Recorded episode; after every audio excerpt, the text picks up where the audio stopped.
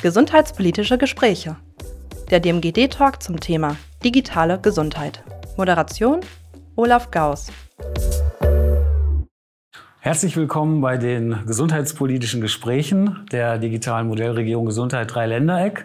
Hier bei uns in Siegen heute zu Gast Herr Professor Dr. Mücke, äh, Mediziner, Arzt äh, und vielleicht ein paar Worte gleich im Eingang zu Ihrer äh, Vorstellung.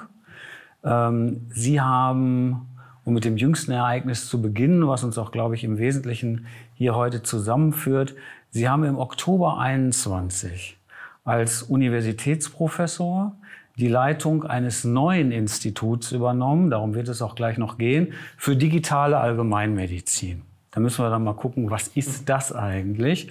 An der Uniklinik der RWTH in Aachen. Und darüber hinaus sind Sie Leiter des Zentrums für seltene Erkrankungen der RWTH. Und wenn man so ein bisschen in Ihre Vita schaut, dann sieht man, dass sie seit 2015 auch Lehrbeauftragter der Klinik und Poliklinik für Palliativmedizin waren am Universitätsklinikum Bonn.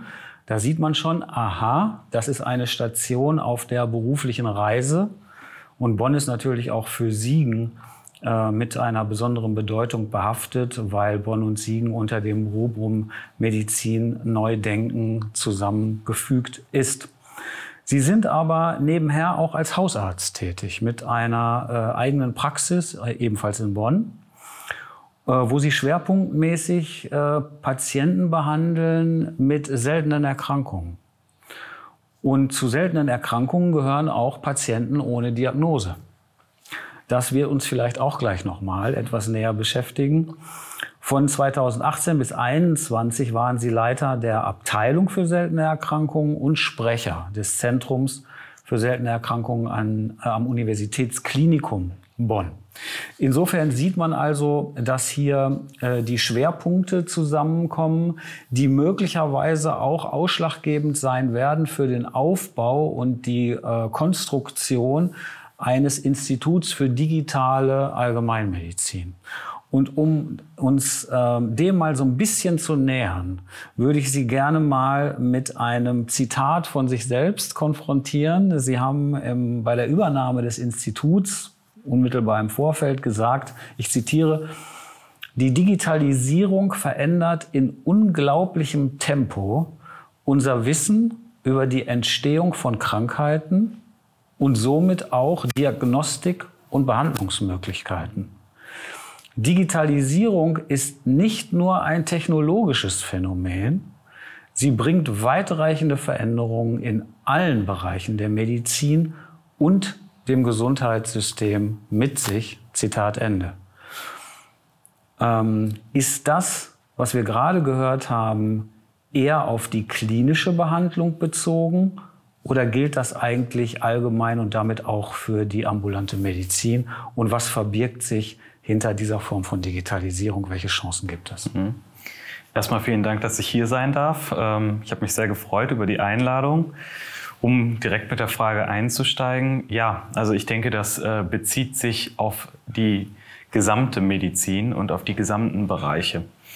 Und äh, da muss man einfach auch gucken, wo man einsteigt. Also wir haben ja jetzt mit dem Institut für digitale Allgemeinmedizin äh, ein schönes Biotop zur Verfügung, wo wir auch viel experimentieren können. Vielleicht da auch noch zu dem Thema digitale Allgemeinmedizin. Wieso heißt das eigentlich an einer technischen Universität? Wundert man sich da vielleicht jetzt nicht so drüber.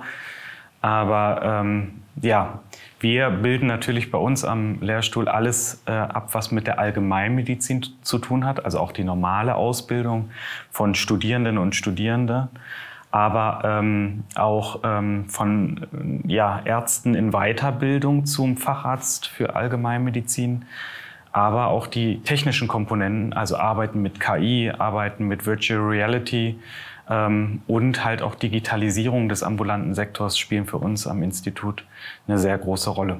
Mhm. Ja, wir haben das mal so ein bisschen gesehen was das eigentlich heißen kann, Digitalisierung im weiteren Sinne auch in der Ausbildung. Ich kann mich daran erinnern, bei einem unserer äh, Partner, äh, klinischen Partner, dem Erasmus Medical Center in Rotterdam, hatte man uns eingeladen, mal dabei zu sein bei einem Tutorium mit Studierenden. Und da ging es um das Skills Lab. Und dann hat man gesagt, äh, gucken Sie mal, Herr Gauss, hier sehen Sie äh, in unserem Skills Lab äh, eine Puppe, an der wir Operationsprozesse vollziehen können. Mhm. Und jetzt versuchen Sie doch mal mit diesem OP-Gerät, was wir Ihnen hier an die Hand geben, folgenden Prozess nachzuvollziehen. Und das war analog.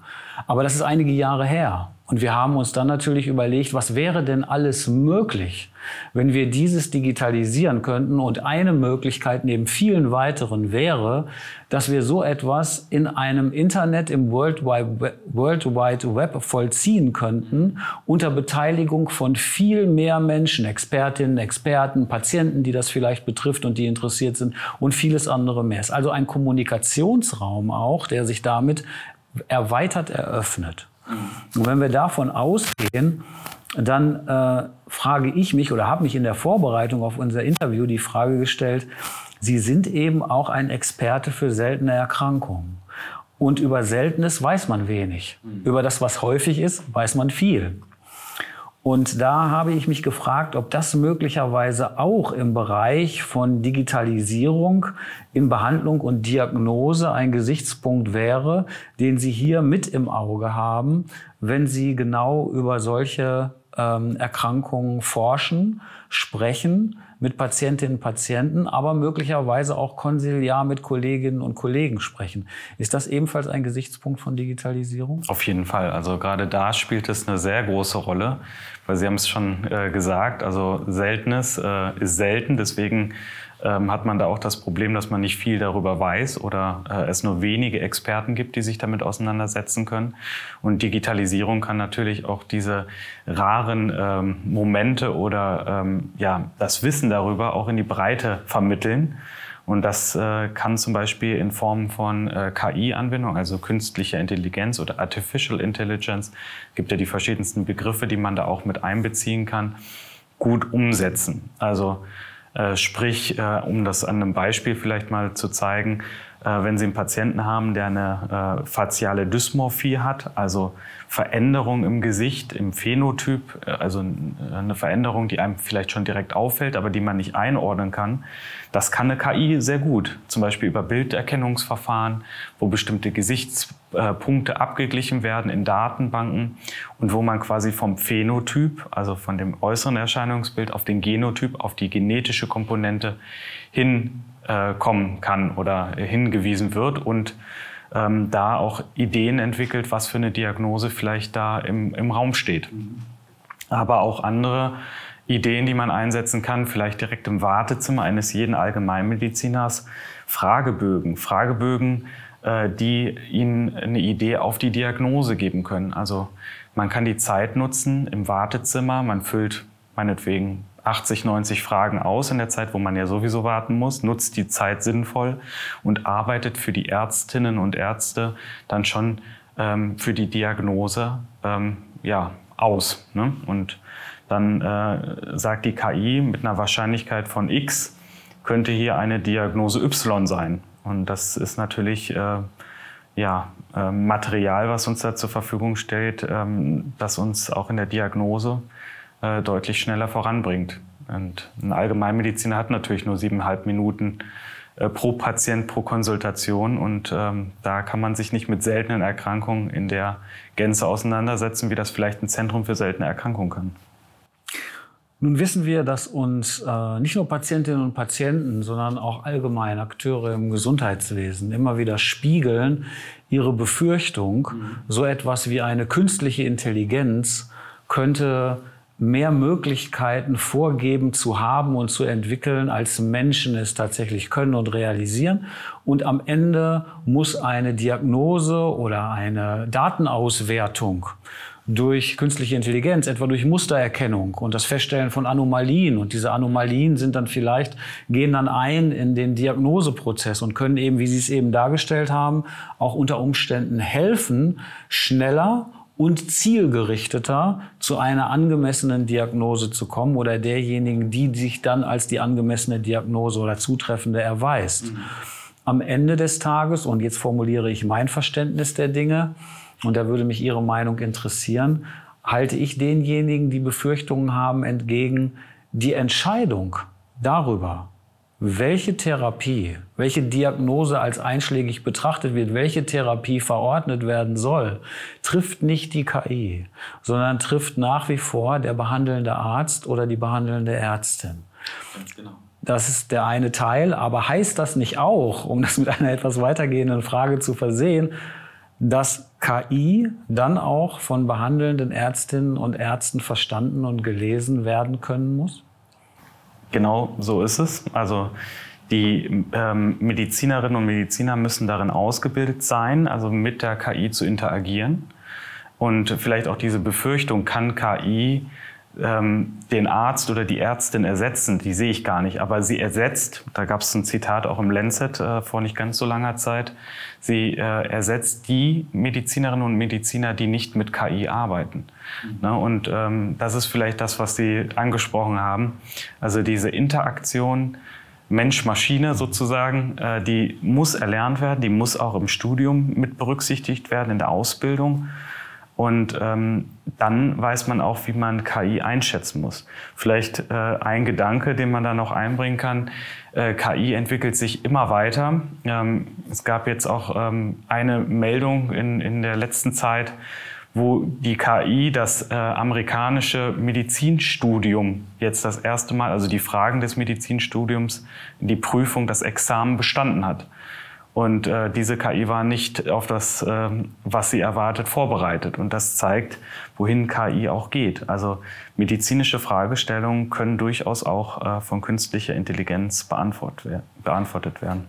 Ja, ich hatte in der Vorbereitung so ein bisschen überlegt, ob ich das Stichwort äh, Chat GPT mit einbauen sollte oder nicht. Das ist nun im Moment gerade aktuell. Mhm äh, aber äh, eben auch äh, umstritten und wahrscheinlich müsste man daraus tatsächlich mal eine eigene Folge machen, weil es eben relativ voraussetzungsreich ist und wie Sie ja sagen und wie ich finde auch sehr richtig sagen, äh, eben mit ähm, KI-Grundlagen zu tun hat. Und KI-Grundlagen sind eben nicht nur Mustererkennung, sondern sind auch die Fähigkeit einer künstlichen Intelligenz über Algorithmen einen Deep Learning-Prozess zu starten, den wir als Menschen im Prinzip auch können. Aber was wir nicht können, ist diese große Menge an Daten in so kurzer Zeit zu verarbeiten und anhand der Algorithmen die entsprechenden Schlüsse daraus zu ziehen, was wiederum von den Fragestellungen abhängt, die wir generieren und in dem Fall die KI damit beauftragen, sei es hier eine Chat-GPT oder eine andere KI.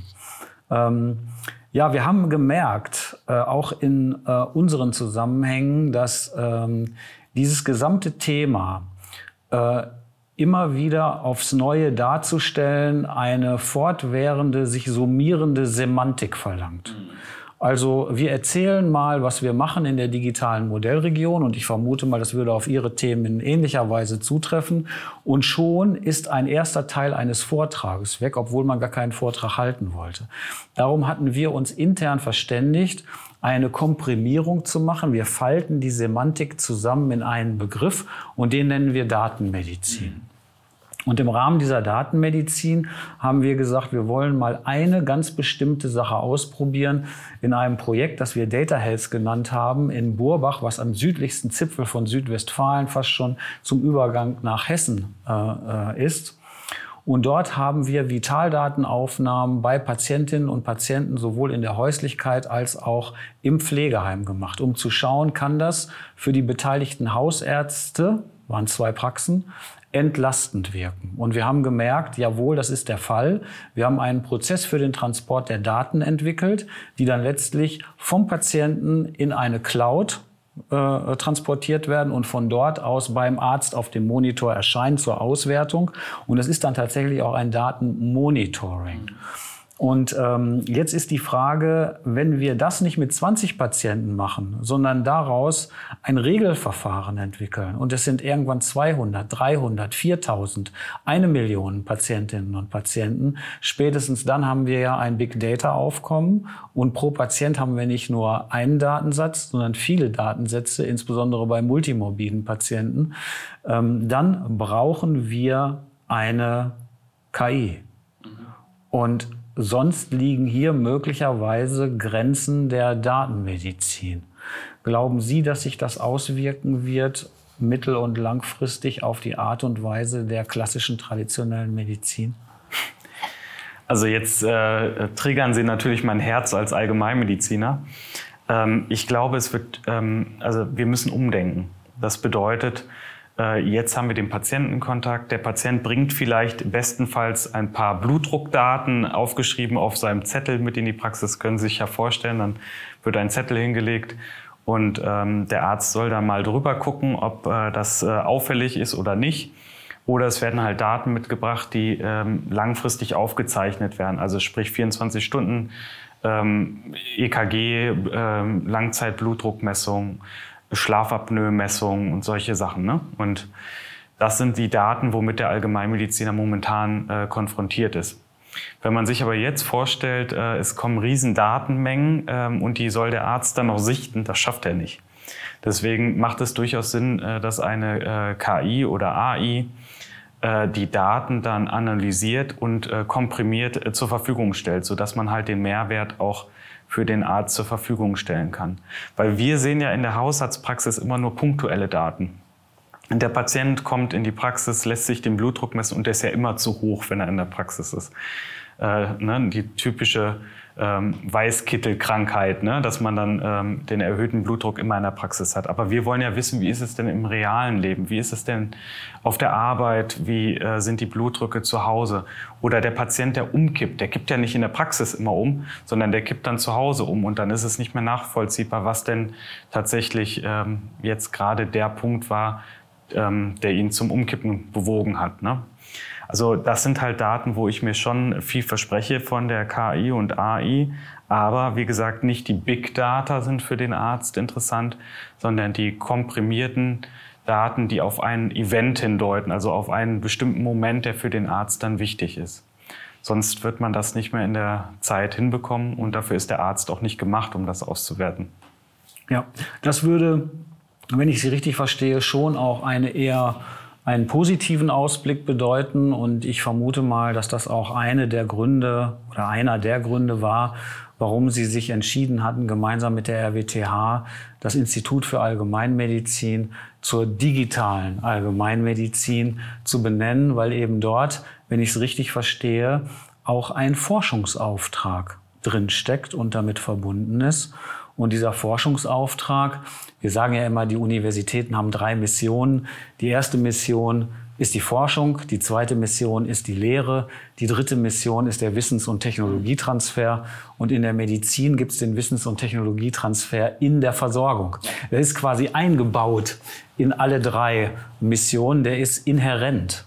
Und äh, wenn man jetzt aber sieht, äh, ja, über die Forschung haben wir jetzt das eine oder andere gesagt, aber wie würde sich das denn auf die Lehre beziehen, wenn Sie Ihre Studierenden, Ihre jetzigen und die in der Zukunft, die Kohorten, betrachten und sich überlegen, in einer veränderten Welt, welche Kompetenzen sollten denn da eigentlich bei den angehenden Ärztinnen und Ärzten, nicht nur der Allgemeinmedizin, aber auch und möglicherweise auch vor allem vorhanden sein im Hinblick auf eine Datenmedizin? Wie verträgt sich das und wie ist das zu lehren und zu lernen?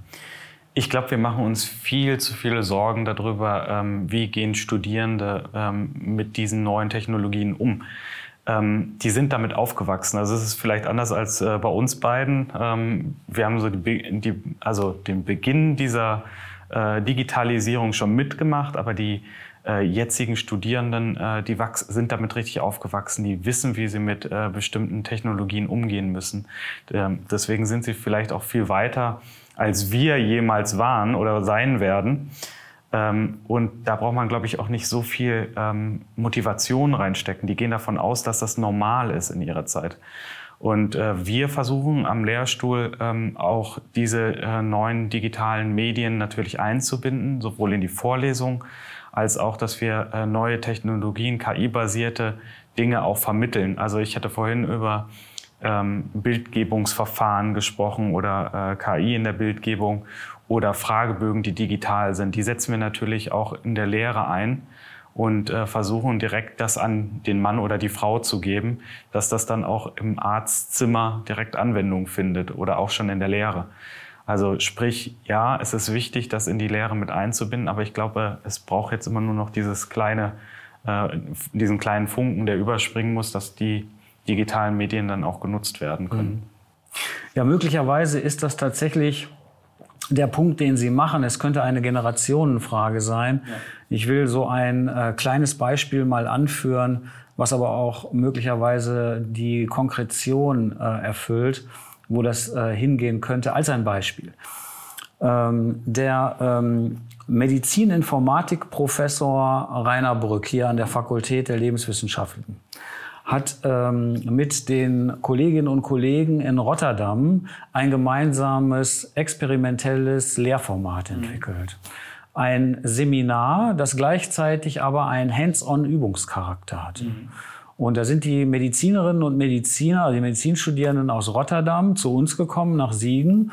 Und von uns kam der Teil einer Kohorte von Medizininformatikern und Medizintechnikern dazu und Biotechnologen. Die haben sich gemeinsam hingesetzt und haben eine App programmiert.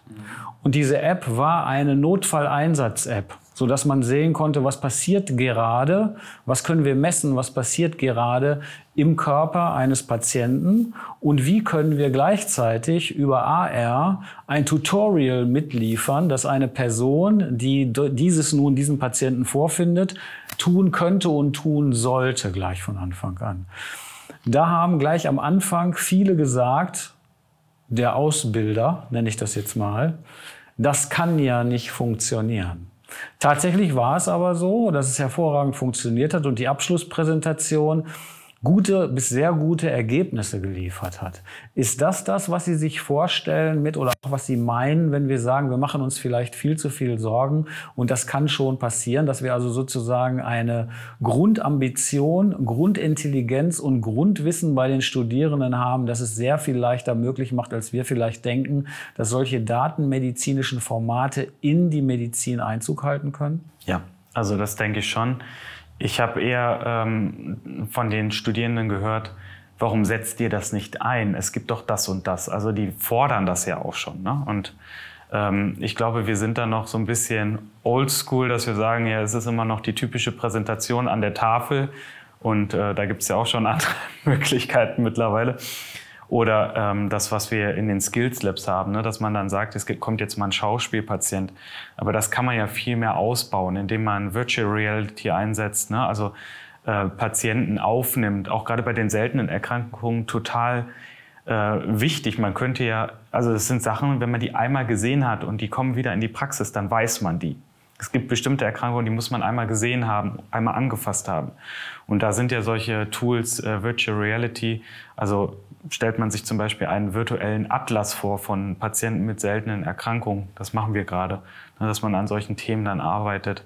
Dann können die Studierenden das auch hautnah miterleben und ähm, nehmen das mit, das Erlebte und das Gelebte, ähm, um dann halt auch eine vernünftige Diagnostik dann anzubieten in Zukunft. Hm.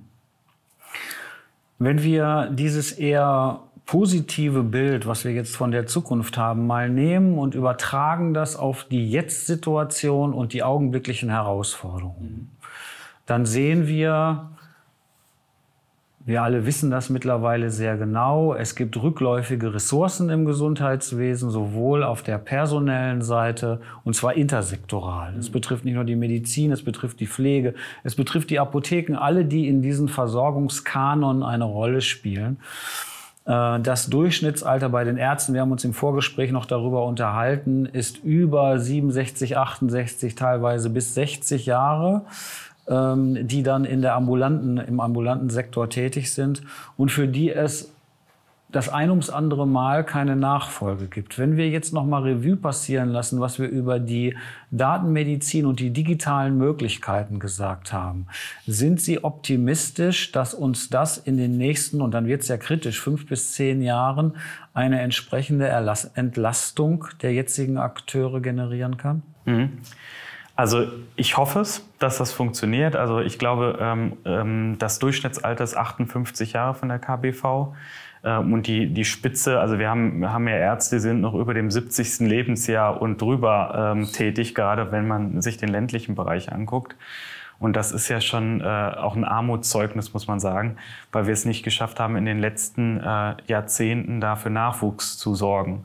Und ich glaube, das ist eben das große Problem jetzt äh, durch die Studienplatzerhöhung meinetwegen, ähm, da in den Irrglauben zu verfallen, man würde das dann ähm, lösen können. Also wir erhöhen jetzt die Studienplätze, vielleicht 50 pro Standort. Das sind ja auch nicht die Massen, die danach kommen. Und das dauert ähm, sechs Jahre Studium, fünf Jahre Facharztausbildung, also elf Jahre, bis wir dann den Facharzt äh, da sitzen haben. Und der muss dann auch noch aufs Dorf gehen und die ähm, ähm, uns dann später wahrscheinlich äh, zu versorgen. Das wird schwierig werden. Und ähm, es müssen ja auch die Ausbilder dafür erstmal da sein. Also wir brauchen Allgemeinmediziner, die dann da sind und den Nachwuchs jetzt mit ausbilden. Und da ist auch schon das große Problem. Wir finden viel zu wenig Dozentinnen und Dozenten, die ähm, ja, uns jetzt in der Masse helfen. Und jetzt auch mit der neuen Studienreform, die hoffentlich bald kommt, wird die Allgemeinmedizin noch mehr gestärkt werden. Das bedeutet aber auch mehr Lehraufwand mit mehr Lehrkräften, die wir nicht haben.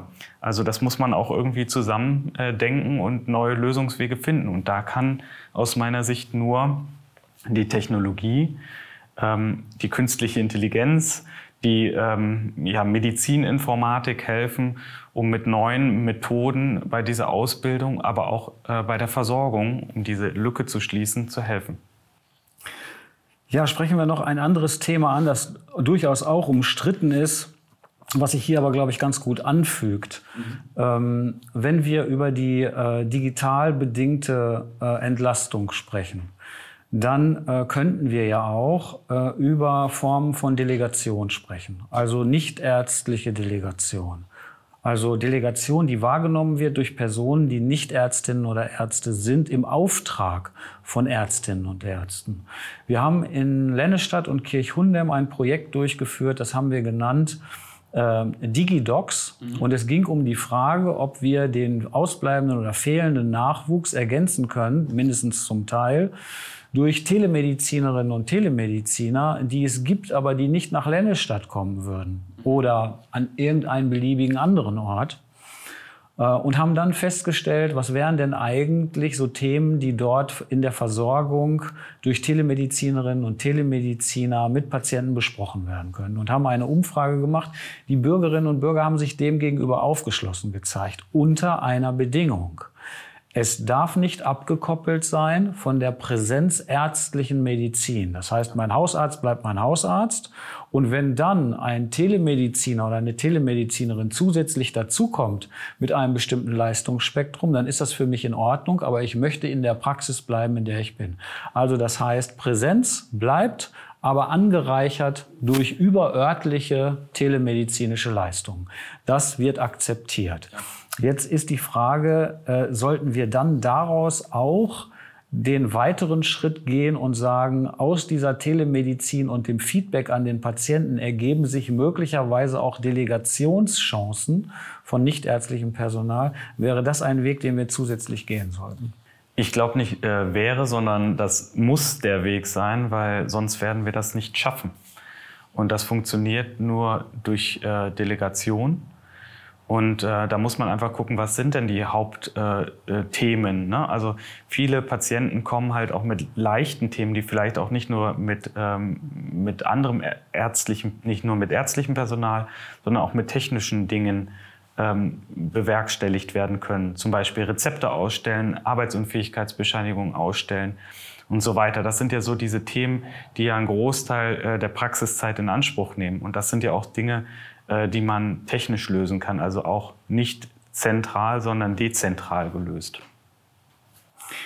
Ja, wir haben uns äh, ebenfalls im Vorgespräch äh, darüber unterhalten, äh, dass wir äh, diese Themen auch äh, sowohl im Dreiländereck, dann aber eben auch durch Sie im rheinisch-westfälischen Raum um Aachen weiter verfolgen wollen. Äh, Sie haben gesagt, möglicherweise bieten sich dort Formen von Kooperationen an. Ich weiß nicht, wie Sie es einschätzen. Ich glaube, im Moment haben wir in Deutschland so ein bisschen Aufbruchstimmung aus dem Fach heraus. Was würden Sie sagen? denke ich, dass das so ist. Ja, ich freue mich auch über äh, Kooperationen, die müssen auch sein, damit Dinge gut funktionieren. Aber ähm, ich, wir haben nicht nur die Aufbruchstimmung, sondern eher eine Einbruchstimmung, muss man sagen, weil wir müssen was tun, sonst äh, lässt sich diese Situation nicht mehr handhaben und nicht mehr retten. Herr Professor Mücke, haben Sie ganz herzlichen Dank für Ihren Besuch und herzlichen Dank für das Gespräch. Vielen Dank, dass ich hier sein durfte.